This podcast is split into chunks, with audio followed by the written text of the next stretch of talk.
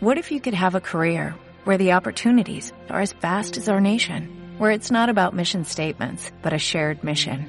At U.S. Customs and Border Protection, we go beyond to protect more than borders, from ship to shore, air to ground, cities to local communities. CBP agents and officers are keeping people safe. Join U.S. Customs and Border Protection and go beyond for something far greater than yourself. Learn more at cbp.gov/careers.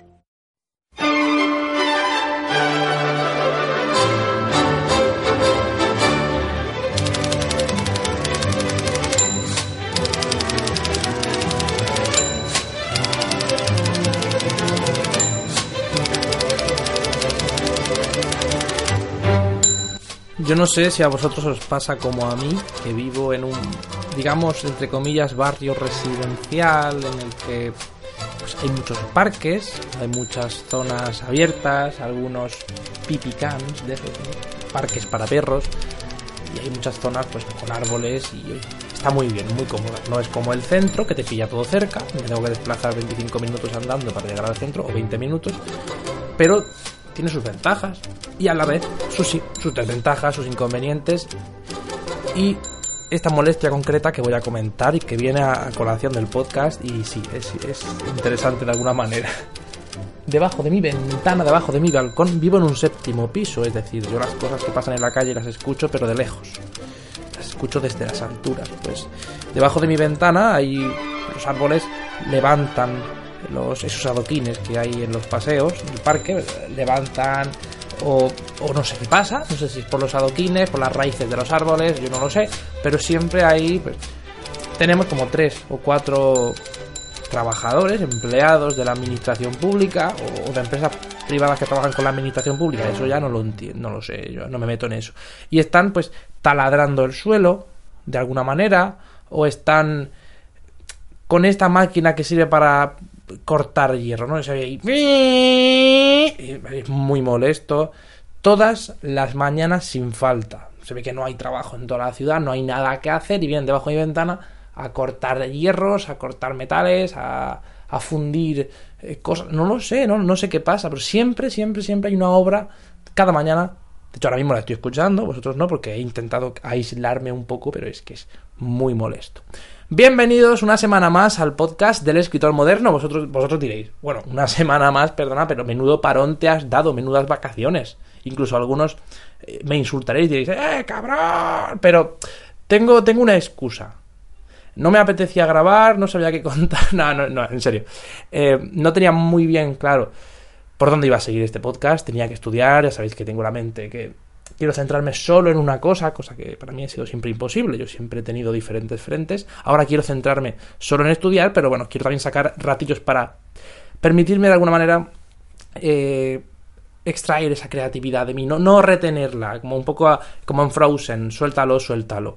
Entonces he estado un tiempo sin hacer podcast, he estado un tiempo que escribo, no me gusta, lo dejo, escribo, me gusta, pero no puedo seguir, y al final siempre volviendo a estudiar, siempre como ya he dado este paseo, ahora a estudiar, ya he dado este descanso, ahora a estudiar.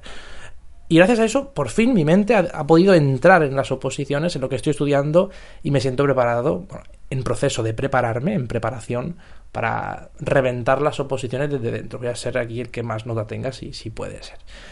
Como tengo ese propósito, pues hay cosas como los podcasts, eh, que, bueno, la creación de podcasts, la realización de los mismos, eh, entrevistas que quería hacer, ferias de libros a los que quería ir, eh, obras que, quería, que querría escribir, todo eso pues no se ha podido, se ha tenido que posponer 10 meses, voy a borrar mi página web, voy a hacer muchos cambios, pero de alguna forma quiero continuar con este podcast. Un podcast eh, un poco, no personal en el sentido de que hable de mí, no es eso, sino un podcast eh, familiar, con vosotros, con, lo que queráis, con los que queráis escucharlo, con los que mm, hayáis recibido algo de este podcast, bien sea una motivación para escribir, para leer y demás. Pero no, ya sabéis que no estoy escribiendo nada ahora mismo, no me considero un gran autor, ni mucho menos, tengo 21 años y soy un pipiolo, si no soy nadie. Pero sí que es verdad que, bueno, entre los estudios que tengo de marketing y publicidad, lo que conozco de libros, un poco mi, soy muy, muy exigente a veces, pues todo eso me permite de alguna manera entender qué es lo que está bien, qué es lo que no, dar consejos de escritura y ayudar a mucha gente. Y quizá lo más importante, motivarles a desarrollar sus obras y hacerlo de la mejor manera posible. En cualquier caso, estoy de vuelta. No digo que vaya con las pilas cargadas, ni mucho menos. Tengo menos energía que antes para ciertas cosas.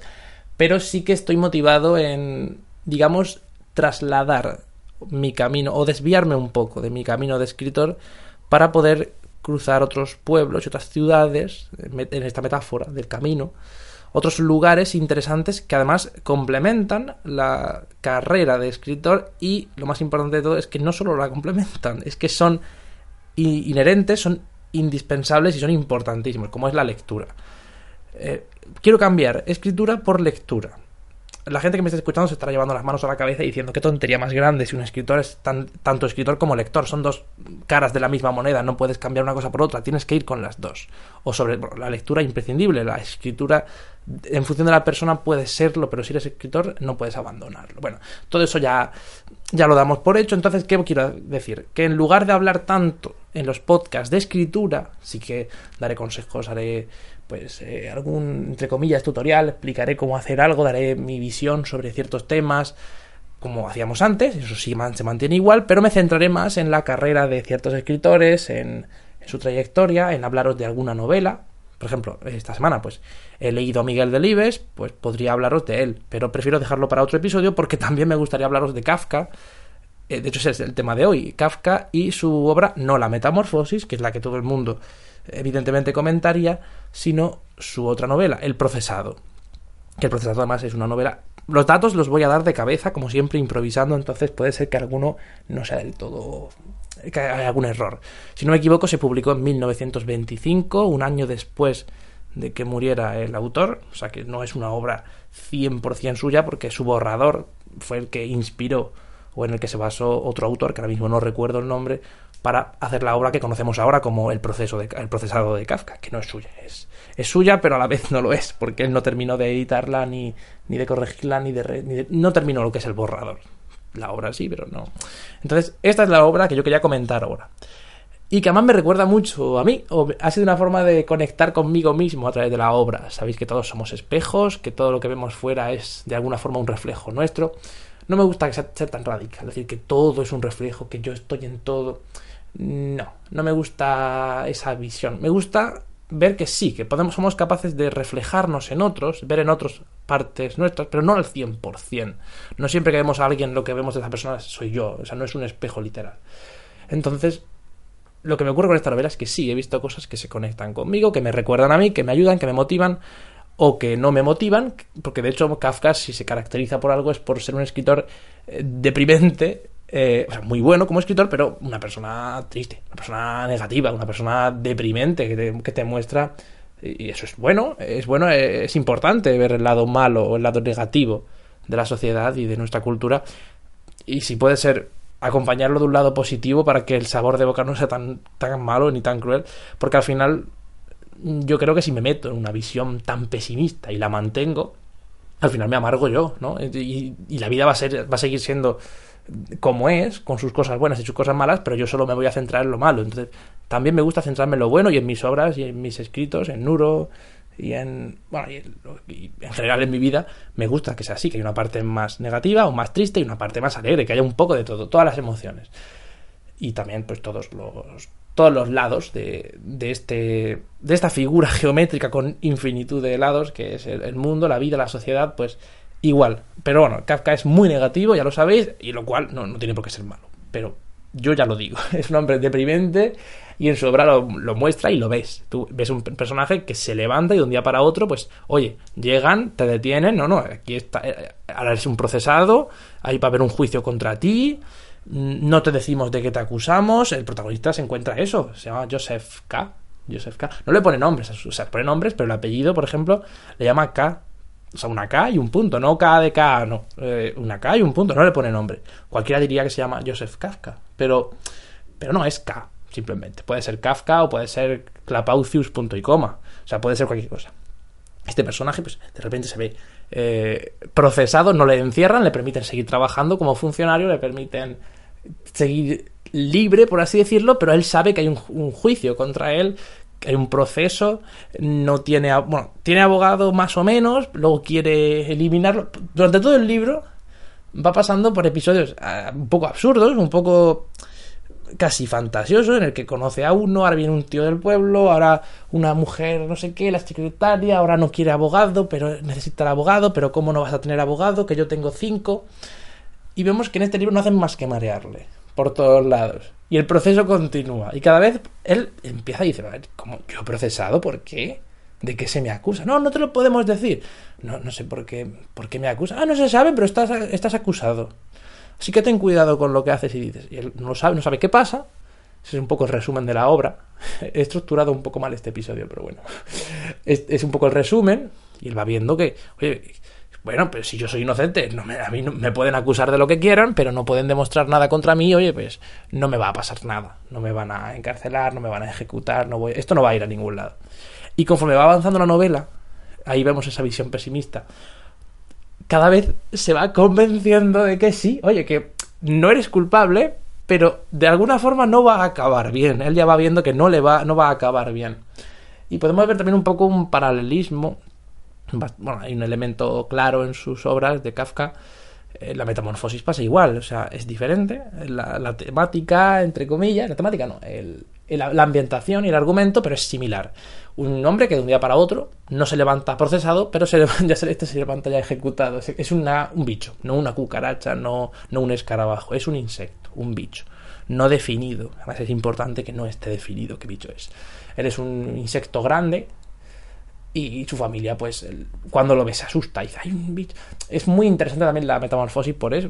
primero, por la parte. Es muy curioso cómo una persona de repente se convierte en un bicho. Da igual el cómo, lo que importa es lo que ocurre, cómo se desenvuelve, cómo, cómo lo asimila él, cómo lo asimilan los demás. Y que él está pensando en que tengo que ir a trabajar, o sea, que me tengo que ir a trabajar, que tengo que coger el tren, que si no, no llego. O sea, es. Em, muy curioso. Me encanta. Kafka me gusta bastante. Me encantó la metamorfosis. El procesado no me ha gustado tanto, a lo mejor por el momento en que lo he leído. Se me ha hecho un poco más pesado. Y además también un poco. Se me hace más aburrido. Muy, muy mucha burocracia, como siempre. Pero sí es una novela que recomiendo. Además me, eh, me ha ayudado también el motivarme a decir, venga, voy a comentar esta obra en Twitter en un hilo. Un hilo que no quedó tan bien como me habría gustado. Fue el primero que hice. Ahora hablaremos de los hilos de Twitter cuando termine con el tema de, del procesado. Es una obra que sí me ha gustado. O sea, al final, también el motivarme a hacer un hilo, investigar un poco al autor, ver en qué años escribió, en qué contexto, descubrir que ni siquiera la publicó él o no la vio publicada, que la publicó otro porque él ya había muerto. Y esa crítica a la sociedad, el ver que para la justicia y para la ley solo somos números, no somos personas, no, no, no, no hay valor en las personas. Hay un número, hay un, es un procesado, es un procesado, ya está, no, no hay más. Y no, te, no importa que tengas defensa, que no tengas, pues uno más. Y si hay que ejecutarte, pues se te ejecuta. Y si hay que encarcelarte, se te encarcela, da igual. Somos. Eh, eh, vivimos en una sociedad deshumanizada, es lo que nos muestra Kafka, que ahora ya va todo. Y fíjate que él no vivió la época de los ordenadores, internet, las redes sociales. Si lo hubiese, si hubiera hecho, imaginad cómo habría salido, cómo habrían salido sus obras. O sea, sería... Bueno, podríamos imaginar una metamorfosis con, con smartphone y con iPads por todos lados, pero no, no me refiero a eso, me refiero a si pudo criticar una sociedad deshumanizada eh, a, raíz de una sociedad de 1900, año 1900, 1910, 1920, imaginad eh, lo, lo deshumanizada que estaría la sociedad en sus obras, que son un reflejo de la realidad, si estuvieran basadas o inspiradas en la época actual, en la que es que él ya decía él ya mostraba eso de ir por la calle en una ciudad rodeado de miles de personas, de cientos de personas por lo menos, como mínimo, y miles y a veces más millones de personas, y sentirte solo y no tener a nadie, pero ver gente, o sea, estás solo entre la multitud, eso es muy de Kafka, y además es una, no una frase, sino un elemento que siempre me ha acompañado de alguna forma o que me ha influido. Mira, ya tengo aquí eh, me están avisando ya de que el podcast no puede ser muy largo. Tiene que durar más o menos 15-20 minutos. Yo no estoy... No sé si me estoy... Ya me estoy pasando. Quizá llevo, más de 15 minutos. No quiero hacerlo muy largo este primero. Quiero que sean cortos, breves, cuando se pueda. Eh, creo que en uno de los últimos episodios dije, ahora habrá más episodios, será quincenal, eh, casi semanal, o intentaré. No, no voy a hacer eso. No es algo que me guste, no es algo que me motive. Es algo que tampoco a vosotros os gusta, porque al final os saturáis, tenéis muchos episodios y no escucháis ninguno. Prefiero ir uno a uno. Este primer episodio es un poco introductorio, es la tercera temporada. Y al final es un poco explicativo, explico un poco las cosas, hablo de la novela, pero no me estoy metiendo en materia. En los siguientes me meteré en materia. También depende de lo que queráis que haga. Kafka lo recomiendo por eso, siendo conscientes de que mm, no hay que dejarse, es mi consejo personal, es mi opinión, no hay que dejarse llevar por esa visión tan pesimista que tantos otros autores eh, tienen, una visión pesimista. La sociedad mm, mm, sí y no va a peor. Va a peor en, en, función de qué, porque ser peor ya requiere un elemento con el que compararlo. Vamos a peor, dice mucha gente. Es que ya no es lo que era. Yo creo que todos tendemos a idealizar nuestra infancia o nuestra juventud como si fuese, ah, es que eso era lo bueno, es que lo bueno era eso, estábamos peor en ciertas cosas, pero era lo bueno, porque ahora los niños no juegan en la calle y antes, al final siempre es como que tendemos a idealizar y cuando llegamos a cierta edad, yo pensaba, digo, es que a lo mejor es que era lo bueno, ¿no? Porque la generación de nuestros padres o o de mayores que nosotros que decían, es que lo bueno era nuestra juventud. Decíamos, vale, pues será lo bueno y la nuestra no, y la mía no lo será. Pero cuando pasan unos años y, y, ves que todo el mundo alrededor de ti dice lo mismo de su juventud y luego vendrán otros y dirán lo mismo, como esa gente que pasa al instituto, llega a la universidad y dice, madre mía, los de primero de secundaria, primero de la ESO, los de 13 años que son súper enanos, son súper pequeños cuando yo tenía su edad no era tan pequeño, ¿no? Y luego esos que eran, que eran los pequeños, cuando crecen y vuelven a llegar a la universidad, vuelven a decir lo mismo. Es que son súper pequeños. Al final es una cuestión de perspectiva. No nos dejamos llevar tanto por elementos racionales eh, cuando vemos nuestro pasado, cuando pensamos en él, en los juegos que teníamos, en lo, lo que comíamos, en, nuestros lugares de la ciudad, del pueblo, cuando íbamos al parque, cuando íbamos, o nuestros juegos de las consolas, es que eran mejores antes. Es que el bueno, el, buen juego de Pokémon era el perla, o era el, el, plata, o era el rojo. Los de después no eran tan buenos. ¿no? Y los que vienen ahora dicen, no, es que el bueno es el de ahora y el de antes estaba bien, pero no, no era tan bueno. O sea, al final cada uno idealiza lo suyo, mm, desprecia un poco lo que viene después y pensamos que todo va mal porque no comparte nuestra visión moral o nuestra, o digamos, no, porque no tienen esa carga emocional o porque no, no participamos de ella. Evidentemente tú quieres más a tu perro o quieres más a tu hijo de lo que no vamos a entrar en el debate de a quién salvas si al perro o al hijo. Tú quieres más a, a, tu hijo de lo que querrás al hijo de tu vecino lo cual no quiere decir que el hijo de tu vecino sea imbécil o sea tonto por no querer a tu hijo más que al suyo o sea es una cuestión emocional. Yo creo que al final cuando hablamos de nuestro pasado de la, de la propia sociedad de si estábamos mejor ahora o antes también hay un poco una carga emocional. Y luego ya hay elementos más racionales en cierta forma cuando hablamos de es que antes en la escuela, por ejemplo, te exigían leer más libros, había una disciplina mayor, la educación era mejor y ahora parece como que en lugar de tener el profesor cierta, digamos, en lugar de tener cierta, ser una persona respetable, una persona que impone, una persona que, que en cierta forma pues manda, en lugar de mandar el profesor, los que mandan son los alumnos, y en un colegio, chicos de 10 años, 11, mandando sobre los, sobre los profesores, pues, ¿cómo se entiende eso? Y que luego vengan los padres y tengan más razón que los profesores. Yo es una cosa que estoy viendo. Mi madre es maestra, vemos cómo los profesores son los que guían a los, perdón, los padres son los que guían a los profesores. Es que mi hijo me ha dicho que hacéis estar en clase, yo no quiero que hagan eso. Pues ah, pues otra cosa habrá que hacer, ¿no? Al final, ¿qué pasa? Que los profesores eh, empiezan a ver como una causa perdida y un esfuerzo, como que su esfuerzo es inútil, empiezan a frustrarse, porque todos son quejas de los padres, todos son quejas de los alumnos, todos son quejas del consejo estudiantil o de los, de los, digamos, directivos del centro. Eso pasa en el colegio, pasa en un juzgado, que, donde trabajaré yo, pasa en un hospital, pasa en cualquier sitio. Si todos son quejas, uno se frustra, eh, cuando alguien se frustra, produce menos, es menos productivo.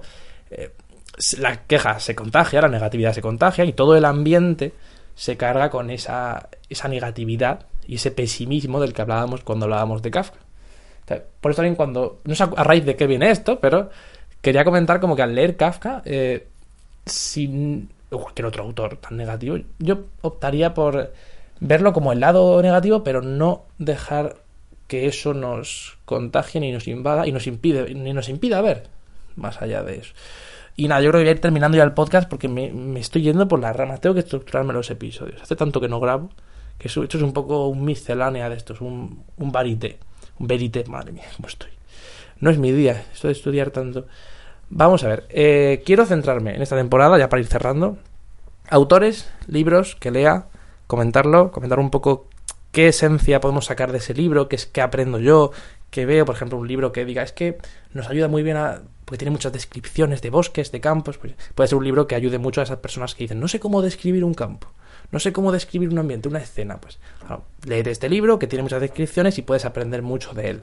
O un libro que tenga mucho diálogo, yo no sé cómo hacer diálogos, pues aparte de comentar qué tiene el libro, qué mensajes te trae, qué transmite, qué qué se puede obtener de él, si está mejor, si está peor, también a nivel de entretenimiento o diversión, pues aparte puedo decirte, mira, pues léete este libro que puede ayudarte de esta forma completaríamos esa formación, entre comillas, de escritor y todos esos consejos que dábamos en las anteriores temporadas. Este, esta temporada, este tiempo, comentaré obras. Hoy he comentado muy brevemente el, procesado de Kafka, un poco la obra, el contexto. Pues vas viendo que al final es una crítica un poco a la burocracia, a la sociedad, que Kafka siempre ha sido una persona negativa, siempre, fue. y en todas sus obras vemos esa carga negativa, la cual no es malo, ya lo digo, es bastante es recomendable, me encanta. Y vemos todo lo que transmite, cómo lo hace, de qué forma describe tanto. Son obras en las que prácticamente no pasa nada, porque... Eh, no pasa tanto como, por ejemplo, una obra de ficción en la o fantasía en la que estén yendo a otros mundos, viajando, luchando. Aquí simplemente está en su casa, o está en la ciudad y va de aquí para allá, burocracia, papeles, oficinas. No pasa nada más, pero tienes una obra de no sé cuántas páginas tendrá en papel, una obra con la que puedes estar dos horas leyendo, dos horas y tres a lo mejor, no sé exactamente, más o menos, no es muy larga. Oye, pues, y tiene mucho, mucho para que... No puedes ser escritor y no haber leído a Kafka o no conocerle, es uno de los grandes autores, ¿no? Entonces yo estoy buscando todos esos autores, todas esas obras que no puedes no haber leído y querer ser escritor. Voy a buscar todas las posibles, a comentarlas aquí con vosotros y a ver si en el próximo episodio comento a Miguel Delibes, que es otro de esos autores que los que habéis hecho COU o los que tengáis ya cierta edad conocéis de sobra porque os obligaban a leerlo en la escuela y os gustaba o en el instituto. Pero en mi generación y generaciones cercanas no lo conocen, no conocen a Miguel Delibes. ¿Quién es ese? Luego hay otros que sí, que lo conocen a él y de todas sus obras, pero yo no, yo no lo conocía. Lo tuve que conocer un poco por mi cuenta y luego ya fui viendo, ah, pues mira, pues esta película, eh, Los Santos Inocentes, está basada en su obra. Este libro no sabía que era suyo, mucha gente me lo ha recomendado. poco a poco voy conociéndolo y voy como suelo decir yo, buscando esas carencias que tengo, esos huecos de autores y libros y temas que no conozco y voy rellenándolos. Pues mira, no conocía a Miguel Delibes, ¿cómo puede ser que no lo conozca? Pues ya lo conozco, ya conozco sus obras, conozco un poco su vida y en el próximo episodio, si no me equivoco y no se me olvida, lo comentaré. Gracias, suscribíos si no estáis suscritos. Eh, manteneros suscritos si ya lo estabais y disfrutad de los episodios aquí en iVoox y también aquí en iTunes, depende de dónde lo escuchéis. Y hasta la próxima. Adiós, gracias.